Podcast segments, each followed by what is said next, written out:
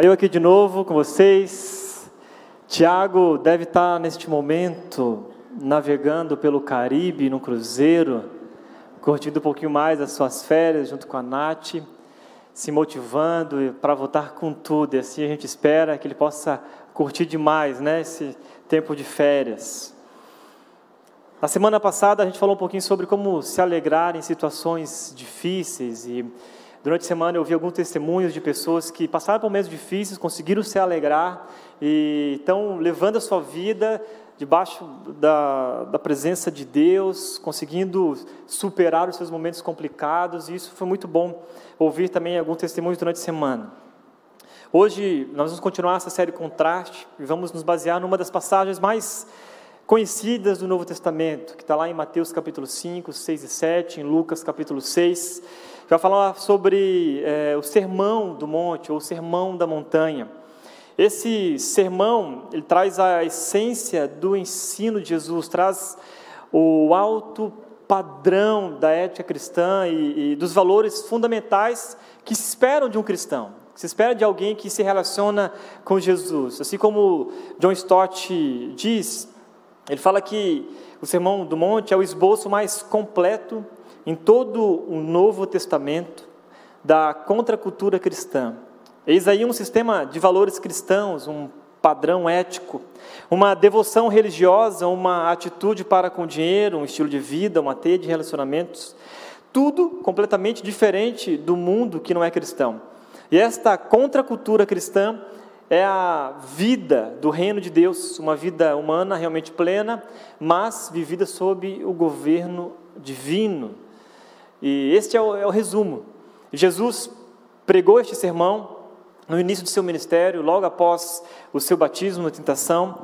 O Sermão do Monte descreve esse comporta, o comportamento que Jesus espera que cada um de nós tenha. Ele traz ali um admirável ensino sobre caráter, sobre influência, sobre justiça, sobre piedade, ambição, relacionamentos, relacionamentos um para com os outros, relacionamentos é, nosso para com Deus. Enfim, fala do modo de viver totalmente diferente e que contrasta com o mundo onde a gente vive. É, tanto Mateus como Lucas, eles nos informam que Jesus é, proferiu esse sermão para os seus discípulos. Ele tirou os discípulos do meio da multidão, levou para um monte e ali ele aplica né, e compartilha esse grande sermão para ensinar os seus discípulos com mais intensidade, para ensinar os seus discípulos é, com mais intimidade. E é nesse contexto, após Jesus falar sobre as bem-aventuranças, que a gente aprende profundas lições e práticas em como ser o contraste neste mundo. Quero te convidar a abrir a Bíblia então em Mateus capítulo 5, por favor. Vou te convidar a abrir, vou é, projetar aqui também, mas eu quero que você tenha essa habilidade aí de você encontrar na, na tua Bíblia Mateus capítulo 5, versículo 14 até o 16, são os, os textos chaves que nós vamos ler nessa noite. Se você tem aí teu smartphone, você pode salvar, né? o texto, pode copiar, depois compartilha lá na rede social também, que você hoje ouviu a palavra de Deus. Se você trouxe a Bíblia de papel, que eu estou vendo alguns aqui com a Bíblia de papel, você né, pode escrever. Tem gente que acha que é pecado, né? Se fazer anotação na Bíblia. Não, é não, tá, gente? Pode ficar à vontade, a Bíblia é tua. Pecado é não ler a Bíblia, né? Você, ah, não, não posso, não, não posso nem encostar nela, pastor. Tal, não, encoste. Quanto mais velha, melhor.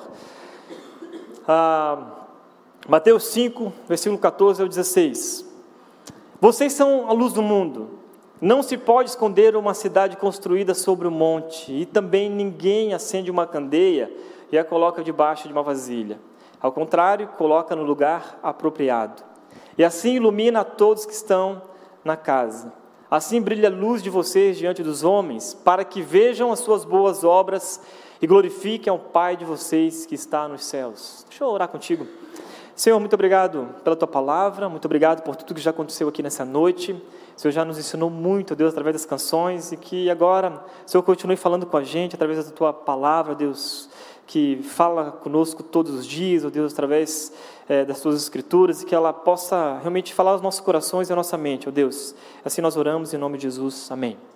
Gente, no tempo de Jesus usavam-se velas ou, ou, lamparinas, ou como diz o texto aqui, candeias, que é uma espécie de, de vaso de barro. e ali era colocado óleo ou, ou cera. Eles usavam é, esse tipo é, de vaso, né, com, com acendendo essas candeias e colocavam no alto de uma parede. Era muito precário, não é como hoje, né, na eletricidade. Eles colocavam no lugar mais alto para que pudesse então iluminar todo o resto, né, todo o ambiente. E Jesus usa ah, o exemplo esse exemplo para que os discípulos pudessem entender o que ele queria que os discípulos agora nesse momento ali na intimidade pudessem compreender. E assim também ele usa a cidade sobre o monte e a candeia. Então, para vocês entenderem um pouquinho disso, Jesus ele sempre fala a cultura, ele sempre fala de uma maneira muito clara, muito simples, para que a gente possa entender e colocar isso em prática. É, o que Jesus estava fazendo agora aqui era, após citar as bem-aventuranças, era o seguinte: vocês acabaram de ouvir o que eu penso sobre como o cristão deve ser, Jesus falando para os discípulos. Como deve ser o seu caráter, como deve ser sua postura, como deve ser a sua ética. Agora eu quero que vocês entendam como deve manifestar esta nova natureza, como vocês devem viver o novo. Então não basta vocês é, entenderem quais são as características de um cristão, qual é a ética do cristão, mas agora é colocar essa ética em prática. Porque não adianta você saber de tudo isso e não colocar em prática. Por isso que Jesus então convoca isso e fala isso para os discípulos. E como ser luz nesse mundo de trevas e como ser o contraste neste mundo perdido. No livro do é, Louco Amor, do Francis Chan, ele levanta algumas perguntas sobre o modo que nós estamos vivendo a nossa vida. Ele diz o seguinte: será que o seu relacionamento com Deus mudou mesmo a sua maneira de viver? Será que você mudou sua maneira de viver após ter um relacionamento com Deus? Você consegue perceber evidências do reino de Deus em sua vida? E a terceira pergunta que ele faz é: ou está sufocando este reino aos poucos, ao desperdiçar muito tempo, energia, dinheiro, pensamentos em coisas deste mundo? Quando eu li essas perguntas, de fato me fez refletir de verdade é, em avaliar o meu modo de viver. Como que está o nosso modo de viver? Porque o que Jesus está falando aqui é para os seus discípulos, e, e eu entendo que a grande maioria aqui já são discípulos de Jesus. Né? A nossa missão é essa, fazer com que você cresça em relacionamento crescente com Jesus, você tenha entendido da palavra. Mas agora a gente faz uma reflexão em cima dessas perguntas. Como está a sua maneira de viver? Focando aqui no, em Jesus, no, no Sermão do Monte, e que agora ele nos motiva a executar né, de maneira prática no nosso dia a dia. Como ser um contraste neste mundo de trevas? Em primeiro lugar, anota aí, assuma sua identidade. O texto diz: Vocês são luz do mundo. Não se pode esconder uma cidade construída sobre um monte. Jesus continua usando aqui o exemplo né, e a forma para que os discípulos pudessem entender, e essa é uma realidade que não se pode contestar. Assim como uma cidade está sobre uma montanha, não tem como não ser vista. Você consegue enxergar. Se você já foi numa cidade que tem muito morro, você consegue ver. Você consegue enxergar aquele prédio no alto né, é, de uma montanha no meio de uma cidade como Indaiatuba, que não tem muitos prédios, você consegue até identificar, ah, aquele lá é meu prédio, aquele, eu moro naquele apartamento, você consegue ver porque está no alto, é impossível não enxergar. Ele usa esse exemplo para dizer que se nós somos cristãos, as pessoas verão. Se não estão vendo é porque não somos, alguma coisa está errada. Alguma coisa aí está complicada no meio do caminho. Jesus, aqui ele está afirmando que os seus discípulos são. Ele não deixa a questão aberta, ele não, não, não trata de achismos, ele não fica em cima do muro. Ele diz, ele afirma, ele fala: vocês são a luz do mundo. Com muita clareza. Vocês são a luz do mundo. Se de fato você tem tido a vida transformada, se você tem experimentado algo a mais com Jesus, as pessoas perceberão isto. Não tem como esconder. Não tem como você viver da mesma maneira. Você vem para cá todos os domingos, você talvez participa de um pequeno grupo, você faz os passos e aí já tem um processo de transformação. Então não tem como você viver caminhando com Jesus e ser o mesmo. As pessoas conhecerão a sua identidade, elas verão isso. E viver a contracultura, na contramão, ser o contraste, é viver diferente, é viver de uma maneira diferente, viver em busca de santidade, de crescimento, é experimentar este processo que é maravilhoso. E todos aqueles que têm o um encontro com Jesus têm experimentado isso. Por isso o convite é assuma sua identidade. Jesus mesmo diz isso em outros termos para nos convidar a uma santificação ainda maior. Ele fala: os olhos são a candeia do corpo. Quando seus olhos forem bons, igualmente todo o seu corpo estará cheio de luz. Mas quando forem maus, igualmente seu corpo estará cheio de trevas. Portanto, cuidado para que a luz que está em seu interior não sejam trevas. Logo, se todo o seu corpo estiver cheio de luz e nenhuma parte dele estiver em trevas, estará completamente iluminado, como quando a luz de uma candeia brilha sobre você. Não sei se você já ouviu alguém comentar nas redes sociais, tal, alguém falar para você, quando está se despedindo, ó, beijos de luz, né? Beijos de luz para você, viu? Mas você olha para a vida da pessoa, cara, mas não tem luz nenhuma aí, né? Então, tipo assim, era mais verdadeiro falar beijos de trevas para você, viu? Vai lá, tá. Mas é, a gente ri, mas esse texto afirma algo muito impressionante, porque os nossos olhos são a caneta do corpo, né? aquilo que a gente olha, é, é, é muito legal isso, perceber o, o texto que Jesus está tá dizendo aqui, ó, quando os seus olhos forem bons, igualmente todo o seu corpo estará cheio de trevas, mas lá no, no meio do texto ele diz, mas cuidado, para que a luz que está no seu interior não sejam trevas, que luz está dentro de você?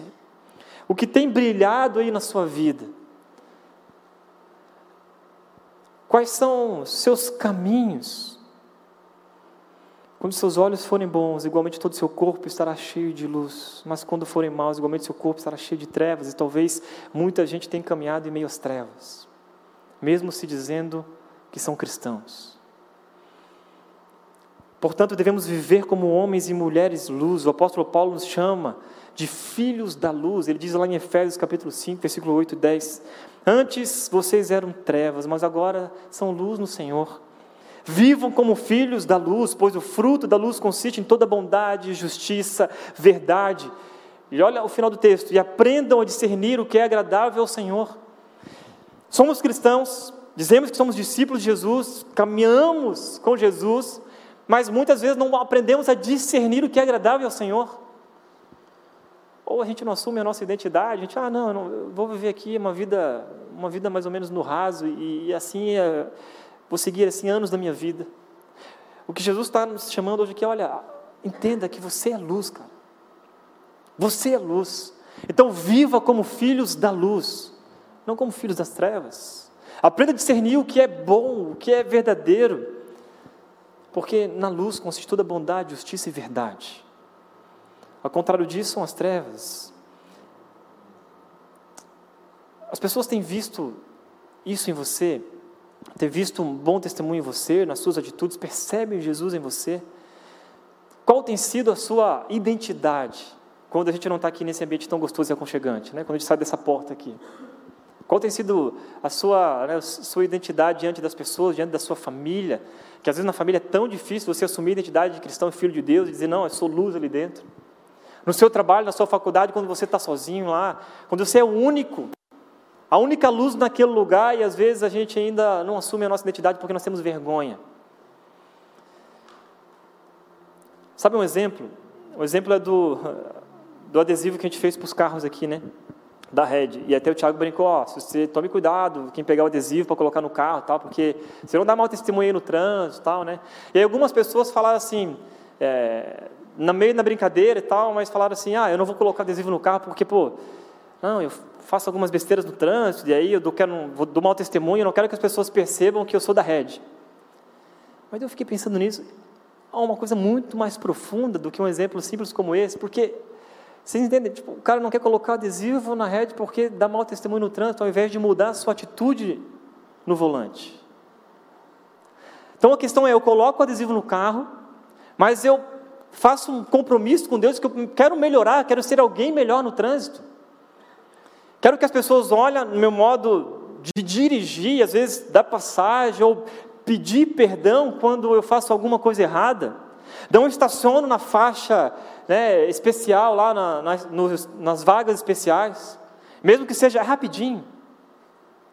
Então, a gente às vezes se esconde, né? A gente às vezes não, não assume a nossa identidade de, filho da luz, filho de Deus, de cristão, porque a gente quer ter uma, digamos assim, uma, uma brecha ou uma carta na manga. Ah, não, não, tudo bem. As pessoas não vão saber que eu sou que eu sou da rede, que eu sou da igreja, ou que eu sou de Cristo. Mas sabe quem sabe de tudo? Jesus, cara. Dele não tem como esconder nada. Então, talvez seja a hora de a gente assumir a nossa identidade em Cristo Jesus, dizer, não, eu vou ser alguém diferente. E que se tiver que pedir perdão, eu vou assumir os meus erros, vou pedir perdão. Porque eu estou num processo de mudança, de transformação. O empresário cristão, escritor Cleiton Luiz diz o seguinte sobre ah, o livro que ele escreveu de Jesus sendo um mentor da vida, um coach da vida. Ele diz o seguinte: existe um momento em que as coisas devem mudar em nosso viver.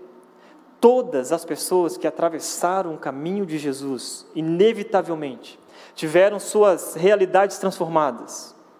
Um ladrão, depois de uma conversa, é convidado a entrar no paraíso.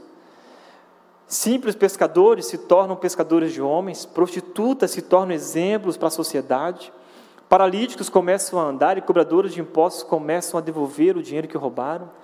Grandes mudanças de roteiros, novas realidades, novas histórias. Não tem como a gente estar com Jesus, a gente atravessar o caminho de Cristo sem haver uma mudança. A mudança é notada. A gente olha para o apóstolo Paulo, que foi um grande perseguidor né, dos cristãos, e quando teve um encontro real com Jesus, ele passou de perseguidor a ser perseguido, e a sua vida mudou completamente. Então, todas as pessoas que se encontram com Jesus, que têm de fato um, um encontro real com Ele, muda. Não existe possibilidade de continuar o mesmo. Se não mudou, é porque não teve encontro com Jesus. Porque todo mundo que se encontra se torna alguém diferente, vira um contraste neste mundo. Talvez a sua vida foi assim, você andava de um jeito e de repente você teve um encontro com Jesus, tua vida mudou. Cara. Tua forma de pensar mudou, tua forma de agir, tua forma de caminhar, tua forma de falar. Os teus relacionamentos, eu lembro quando eu tive um encontro com Jesus, eu era um adolescente e eu, andava com os mesmos amigos, mas ao caminhar mais próximo de Jesus, eu comecei a perceber que eu estava me afastando mais daqueles caras que eu achava que eram os meus amigos, porque eles me levavam para caminhos distantes de Deus. Eu tive que tomar uma decisão, eu tive que me afirmar, de mostrar minha identidade, que agora minha, minha identidade não estava mais naquele Tiago do passado, agora está no Tiago novo, porque a gente está vivendo novo, cara. E às vezes você vai ser convidado a isso, a, a ser confrontado a isso, a abandonar suas amizades abandonar seu estilo de vida, seu modo de viver, e eu vi isso na vida do Clailton. É o relato de alguém que foi transformado por Jesus, que mudou a sua casa, mudou a, a, a vida da sua esposa, dos seus filhos, com seu exemplo, dos seus irmãos, ao ponto de um dos irmãos olharem para ele e perceberem que ele era tão parecido com Jesus e, e, e se motivou, se entregou totalmente ao ministério, virando um pastor. E esse cara sou eu. Esse cara sou eu. Né? Esse cara só esquema irmão mais velho, tá, gente? De sangue mesmo. E eu, a única oração que eu faço nisso tudo é que Deus não me deixe careca como ele quando estiver mais velho assim. Brincadeira. Não, mas é verdade. Não é, não é brincadeira. Ele foi um grande exemplo para a minha vida. Né? Um, um exemplo de um verdadeiro cristão. E você sabe que como é difícil ser um exemplo cristão dentro de casa. Principalmente com os irmãos. Minha mãe teve sete filhos homens. Então, gente, eu sobrevivi. Né? E ele conseguiu mostrar o brilho de Jesus, cara, através do seu exemplo, do seu testemunho. Eu nunca, nunca vi, eu estava tentando lembrar alguma vez que o meu irmão teve a sua fé abalada. Eu nunca vi o meu irmão blasfemando contra Deus e reclamando da sua vida, dizendo que, ah, Deus, isso. Não, nunca vi. Eu nunca vi o meu irmão, sabe, é, falando assim, ah, não quero mais ir à igreja porque eu estou cansado da igreja. Ah, não quero mais ir à igreja porque lá só tem hipócrita. Não, nunca vi. Eu sempre vi meu irmão orando e colocando a sua vida debaixo da vontade de Deus.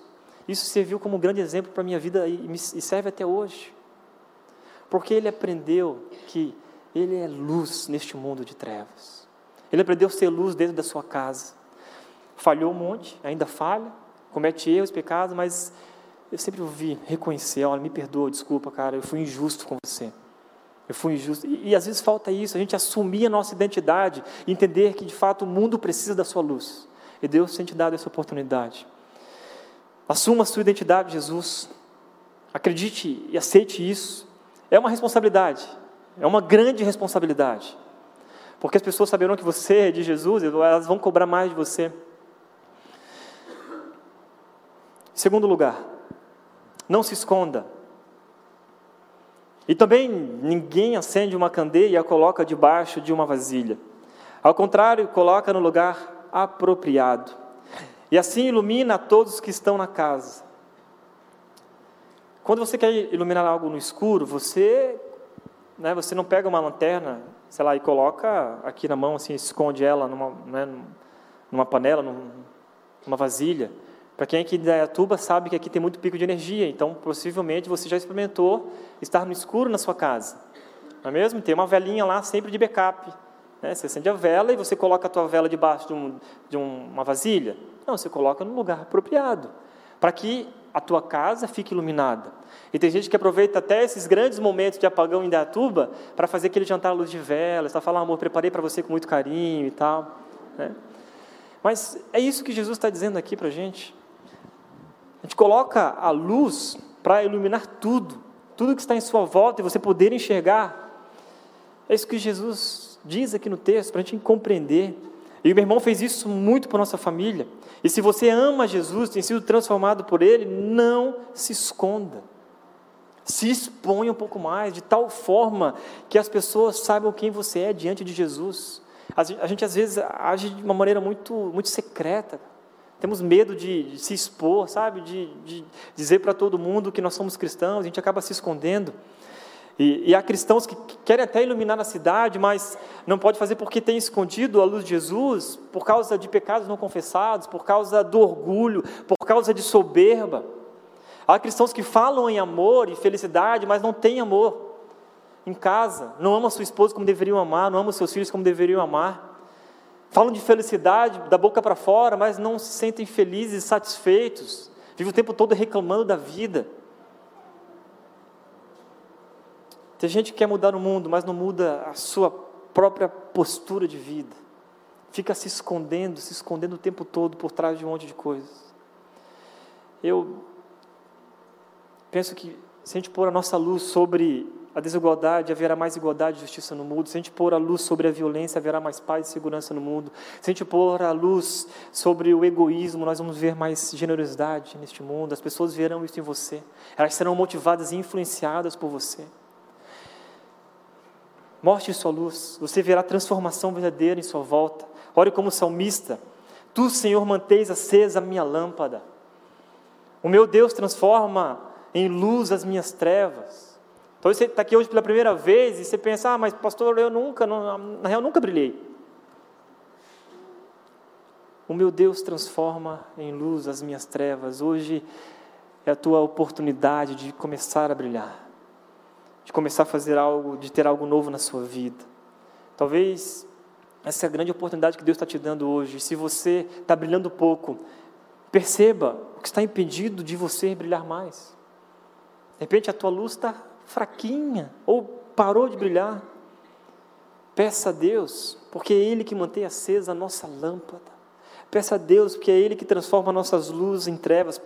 Peça ajuda a Deus, alguém de confiança para te ajudar nessa caminhada. Tenho percebido que para muita gente, umas sucessões de fracassos faz com que essa pessoa seja sugada, toda a sua energia seja sugada, sabe? Como uma esponja. Ele vai enfraquecendo, ao longo da caminhada vai perdendo o, talvez a força, a energia, vai ficando, se afastando de Deus cada vez mais, e agora é um convite para a gente, volta, volta a ter essa energia, não se esconda, esteja próximo de Deus, perceba o quanto Ele é bom para a sua vida, você é filho da luz e não das trevas. 1 Tessalonicenses, Tessalonicenses capítulo 5, versículo 5. Sabe o que eu percebi ao fazer esse estudo? É que a Bíblia está cheio de versículos sobre é, sermos luz e, e o dever da gente brilhar. Mas tem uma porção deles. A sabedoria é melhor que a insensatez. Assim como a luz é melhor do que as trevas, Eclesiastes capítulo 2, versículo 13. Salmo 119, versículo 105, talvez você conhece esse versículo tão conhecido. Senhor, a tua palavra é lâmpada que ilumina os meus passos e luz que clareia o meu caminho. É hora da gente começar a olhar para a palavra de Deus e começar a brilhar mais, a ter uma exposição maior. Eu estava num stand-up comedy lá do, do Jonathan Neme, e aí, é muito engraçado, e eu vou soltar um spoiler aqui, né? Permissão para spoiler. No final, que eu achei mais legal de tudo, assim, é que ele fala o seguinte: ele fala, olha, você veio para cá para ouvir um show de humor, mas eu quero dizer o seguinte, que nada disso aqui valeu se você não sair daqui com o que eu vou dizer agora. Que o que muda a nossa história, o que mudou a minha vida, o que tudo que eu sou e tudo que eu faço tem a ver com Jesus Cristo. E aí ele até brinca, ah, talvez você fugiu da igreja, veio para um show de, de comédia, e agora você está ouvindo uma pregação. Sim, você está ouvindo uma pregação. Ele, ele decidiu se expor.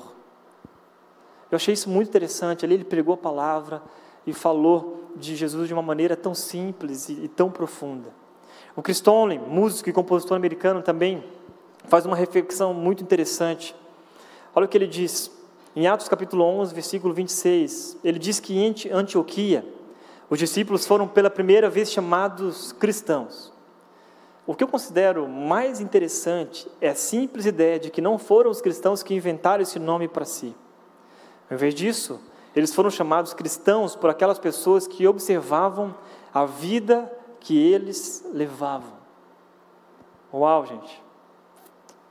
Será que a mesma coisa, a mesma situação aconteceria hoje? Será que a gente seria percebido, ou se a gente é percebido pelas pessoas no qual a gente se relaciona todos os dias, as pessoas podem olhar para você e dizer, cara, você é um cristão, mano, o que, que tem de diferente em você? O que, que tem aí no seu jeito de falar, no seu jeito de olhar, no seu respeito, ao tratar os seus negócios, a falar a verdade, o que, que tem em você que é algo diferente que eu não consigo entender? E essa é uma pergunta diante da qual a gente não pode ficar na soberba, mas é para a gente refletir mesmo sobre isso. Seja talvez o momento de baixarmos a nossa cabeça e pensar: Deus, será que a minha vida realmente tem levado outras pessoas a te conhecerem? Essa noite é uma noite de você refletir sobre isso e, e, se tiver que pedir perdão a Deus por se esconder, esconder a verdade das pessoas, a qual o mundo está clamando. Gente, o mundo está clamando. O mundo perdido está clamando, esperando que cada um de nós aqui se exponha mais e fale do amor e da verdade qual a gente está escutando aqui todos os domingos, durante as semanas.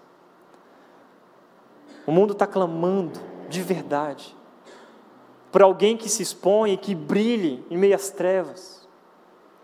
Que saia desse lugar aqui, desse conforto, porque o objetivo de vocês virem para cá é vocês serem cheios de Deus para saírem por essas portas e proclamarem de uma maneira firme, forte, sobrenatural o Evangelho e dizer para todo mundo: olha, eu quero te dizer quem eu sou, cara. E não se esconder. Em terceiro lugar, Seja um exemplo. Assim brilha a luz de vocês diante dos homens, para que vejam suas boas obras e glorifiquem ao Pai de vocês que está nos céus. A gente chega aqui no final desse texto e a gente descobre o porquê de tudo isso. Tá, eu entendi, eu, eu, eu preciso ser luz, eu preciso brilhar mais, mas qual o objetivo de tudo isso? Por que eu preciso brilhar? E aí o texto é muito claro, e aqui está o para que ser luz, o porquê eu devo ser luz. Essa é a chave final do texto, para que Deus seja glorificado. Para que Deus seja glorificado através da sua vida. É por isso que você precisa brilhar. Não para que as pessoas olhem para você e digam, nossa, olha só que legal aquele cara. Como ele é, ele é comportado, como ele é legal, como ele fala com respeito, olha como ele age. Não, não, não é isso. O objetivo final de tudo isso é para que Deus seja glorificado através da sua vida. E surge uma pergunta no meio disso tudo: Para onde a nossa luz, se de fato nós estamos brilhando a luz de, de Jesus, tem levado o mundo? Eu li uma reportagem de um jornalista britânico que ele se dizia ateu na época e morou na África parte da sua vida, durante 45 anos da sua vida ele morou na África. E ele escreveu algo impressionante, seu artigo após voltar. Eu estou convencido de da enorme contribuição que o evangelismo cristão tem na África. Nitidamente distinta daquela proporcionada pelas ONGs seculares, pelos projetos governamentais, pelos demais esforços. Isto apenas não é o suficiente. Educação e treinamento apenas não são suficientes. Na África, o cristianismo transforma o coração das pessoas. Ele traz mudança espiritual, o renascimento real, a mudança é para melhor. Eu tomo esse depoimento como um desafio. Jesus afirma que nós somos luz do mundo. E se ela se apagar, quem iluminará este mundo? E é muito interessante isso que ele está dizendo. Ele está dizendo o seguinte: olha, não adianta ter estrutura, não adianta abrir novas ONGs, não adianta mudar de presidente, não adianta construir isso ou aquilo, se de fato as pessoas não tiverem um encontro real com Jesus. Se elas não tiverem uma espiritualidade verdadeira, se elas não tiverem caminhando com Cristo, porque só de fato isso é que muda a história das pessoas. Você pode ver um monte de gente que conquistou sucesso, fama, dinheiro, poder, mas no final de tudo isso, pensa, eu não, não tenho sentido na minha vida, porque não teve o principal, não teve o um encontro real com Jesus. Nosso grande objetivo de brilhar neste mundo é para que as pessoas entendam que Jesus é o objetivo final de tudo isso. Devemos ser um exemplo para este mundo perdido. Não podemos esconder a nossa luz, não podemos apagar o nosso farol, farol. Devemos brilhar diante dos homens ao ponto de verem as obras que estão sendo manifestadas em nós através de nós, para que eles possam glorificar a Deus que está nos céus. Uau, que privilégio que nós temos, queridos. A partir do momento que a gente assumir isso de verdade, que a gente entender isso, de que nós somos luz e que precisamos ser um exemplo para a sociedade, para este mundo perdido vão enxergar em nossa vida algo extraordinário e vão glorificar a Deus por causa do nosso exemplo. Professor de teologia chamado Reinaldo Purim, ele morreu na década de 70, ele afirmou o seguinte: o cristianismo era para estar na dianteira do mundo, não na rabeira. O cristão era para ser seguido, não para seguir. Isso aqui não é uma, uma frase de orgulho, mas é, nos faz refletir hoje porque o Brasil está tendo um crescimento absurdo de evangélicos, que se dizem evangélicos, que se dizem cristãos. Mas não, a gente não está percebendo uma mudança, e, na verdade, até uma tristeza profunda por maus exemplos que estão dando para a gente. E ao invés de mudar o contexto onde nós estamos, nós estamos cada vez mais parecidos com este mundo de trevas e estamos perdidos. Estamos sendo discipulados ao invés de discipular. Nós somos chamados para fazer discípulos. Ao invés de ser um digital influencer, porque todo mundo hoje né, se coloca, não, digital influencer, o cara às vezes não tem uma profissão, mas ele bota lá digital influencer. Estudante digital influencer. Aproveitar então a tua influência para ser um desinfluencer, sabe? Ser uma influência de Jesus neste mundo aproveitar tudo o que você tem, onde Deus tem te colocado, para dizer para todo mundo, dizer, olha, eu tenho algo especial para você aqui, eu tenho aqui a verdade, a verdade que liberta. Conhecereis a verdade, a verdade vos libertará.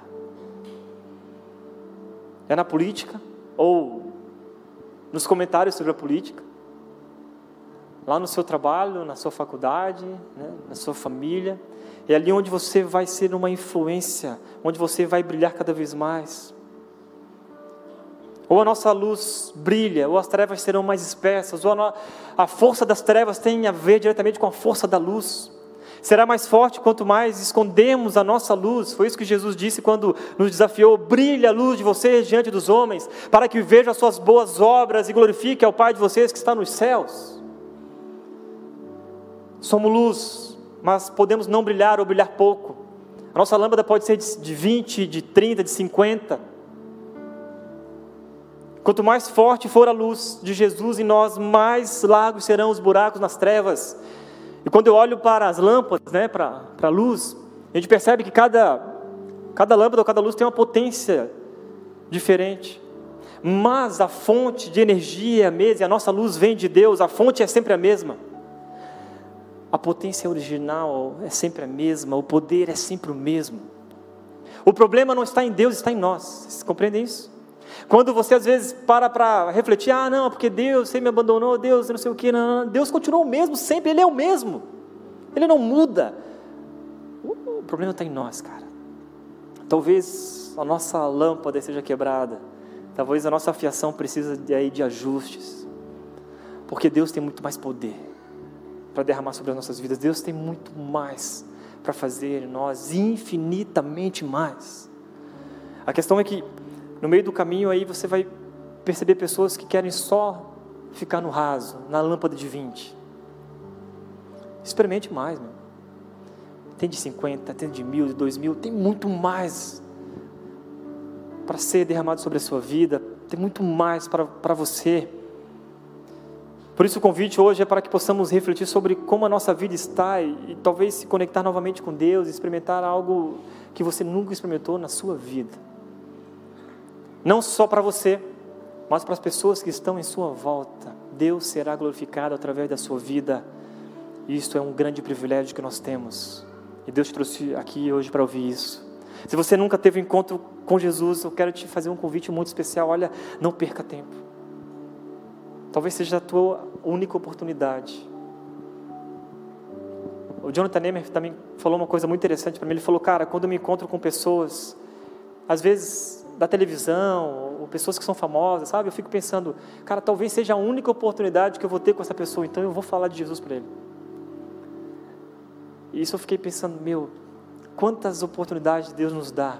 No avião, quando alguém senta do nosso lado, no ônibus, quando a gente vai trabalhar, às vezes no caixa de um supermercado, no trato com pessoas no nosso dia a dia, a gente não faz nada, não fala nada, não se expõe, a pessoa vai embora, mas de repente Deus colocou aquela pessoa na tua frente para você dizer para ela: olha, Jesus ama você, Ele tem algo para a sua vida, creia nisso. Mas a gente tem vergonha, a gente tem medo, a gente não se expõe, a gente esconde a nossa luz. Deus está nos convidando a fazer com que a nossa luz brilhe mais neste mundo cheio de trevas. Aproveite cada oportunidade que Deus está te dando para mostrar essa luz ao mundo, para refletir e praticar. Mostre para todo mundo como o seu relacionamento com Deus tem mudado a sua vida. É isso mostre para todo mundo, cara. Não tenha vergonha. Quando você for comentar alguma coisa nas redes sociais, pense duas vezes. Será que isso vai fazer com que a luz de Jesus brilhe na vida das pessoas? Ou será que isso vai afastar cada vez mais as pessoas de Jesus? Se a gente parar para pensar um pouquinho, a gente se torne talvez mais inteligente nesse sentido, de como que nós estamos proclamando né, Jesus através das nossas ferramentas hoje em dia, que são as redes sociais, que são tão poderosas. Seja luz neste mundo de trevas, um mundo que clama, clama. Então, se deixe ser usado por Deus. E em terceiro, seja um exemplo, influencie, se destaque e brilhe a luz de Jesus. Seja o melhor. Seja o melhor no seu trabalho, seja o melhor lá na sua faculdade, seja o melhor. Faça tudo com excelência. Faça tudo com excelência. Não, não faça, sabe, ah, não, ah, isso aqui tá bom. Faça com o seu chefe vendo, faça com o seu chefe não vendo nada. Tem gente que só faz as coisas quando alguém está vendo. Não, eu estou vendo aqui, tá, então preciso, preciso mostrar trabalho. Faça porque você ama Jesus e porque a tua luz de, a luz de Jesus brilha através da sua vida e naquele lugar será o melhor lugar para você estar. Quando você for desafiado lá na jovens que estão às vezes na faculdade aí, na, né, na escola, tiver aquela reunião da faculdade, aqueles churras da faculdade, você tem uma escolha a fazer. Você não é obrigado. Você tem uma escolha a fazer. Decida brilhar a luz de Jesus naquele lugar eu fico me questionando quando, num grupo de pessoas, e alguns ali se dizem cristãos e os outros não, e eu olho para aquele grupo e falo assim: ah, tudo a mesma coisa mesmo, tudo o mesmo pacote, porque a gente tem vergonha de ser diferente. Mas como é bonito quando alguém chega numa roda que está contando piada suja, não sei o quê, falando pornografia, falando mal dos outros, não sei o quê, e aquela pessoa chega na roda e o assunto muda. Sabe por que o assunto está mudando? Porque aquela pessoa está brilhando a luz de Jesus. E a gente não tem que ficar constrangido porque o assunto mudou, nós temos que dizer glória a Deus. Obrigado por, né, por me respeitar, porque, cara, eu não compartilho disso, não. Eu ando com você, até estou junto aí, estou nesse mundo porque eu não posso me isolar que nem os monges faziam, né? É, isso é coisa de monge. Mas o que Jesus está nos chamando é para brilhar no meio das trevas, não é para se isolar, para brilhar. Quero orar pela sua vida nesse momento. Feche seus olhos. Vou te dar aí alguns segundos para você pensar um pouquinho.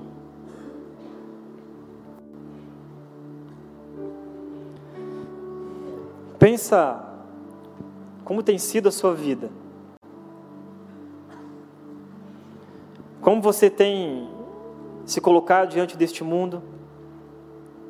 Se você só tem se justificado, mas não tem mudado nada? Se você coloca culpa às vezes no outro, culpa em Deus? Eu quero te fazer pensar agora que Deus está te dando uma grande oportunidade nessa noite. Está dizendo para você: olha, você, meu filho, você é a luz deste mundo.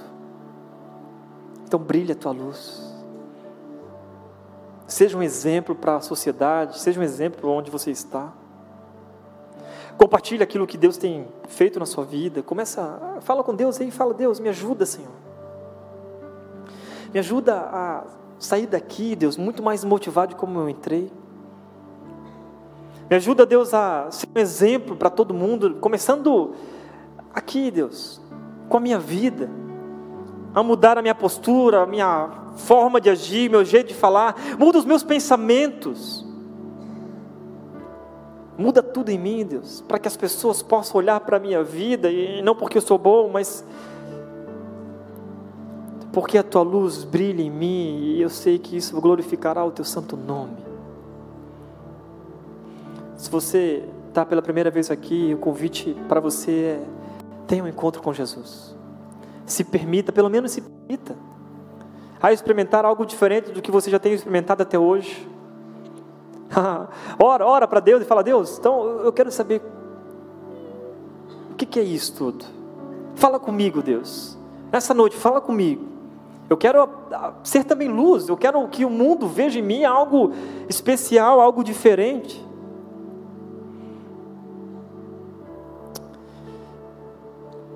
Senhor Jesus, muito obrigado por essa noite. Muito obrigado porque o Senhor tem falado aos nossos corações, tem usado a tua palavra, Deus. Muito obrigado porque o Senhor trouxe toda essa galera aqui, Deus, para ouvir isso, ouvir essa exortação, Pai. Em nome de Jesus, ó oh Deus, muito obrigado pelo teu perdão, porque Deus, a gente pode se colocar diante do Senhor, Deus, e clamar e pedir perdão a Ti, Deus, dos nossos pecados.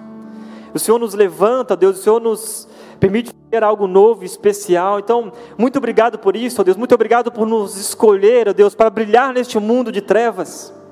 Muito obrigado, ó Deus, porque o Senhor tem nos motivado a viver algo novo e diferente aqui nesse lugar, Pai. Que em nome de Jesus, ó Deus, eu oro agora por essa galera que está aqui, Deus. Que o Senhor trouxe para cá, Deus, que eles possam, Deus, perceber a Tua presença de uma maneira real e sobrenatural, Deus. Em nome de Jesus, Pai. Que saiam daqui, Deus, hoje felizes, porque ouviram a tua voz, para praticar tudo aquilo que o Senhor tem feito na vida deles, Pai. Que possamos, ó Deus, ouvir grandes testemunhos nas famílias, no trabalho, ó Deus, em toda a sociedade onde cada um aqui está inserido, Pai. Que amanhã, Deus, numa conversa, dentro de um ônibus, no avião, na fila do banco, que possamos brilhar como luz do Senhor neste mundo. Essa, Deus, é a nossa oração e o nosso pedido e clamor em nome de Jesus. Amém.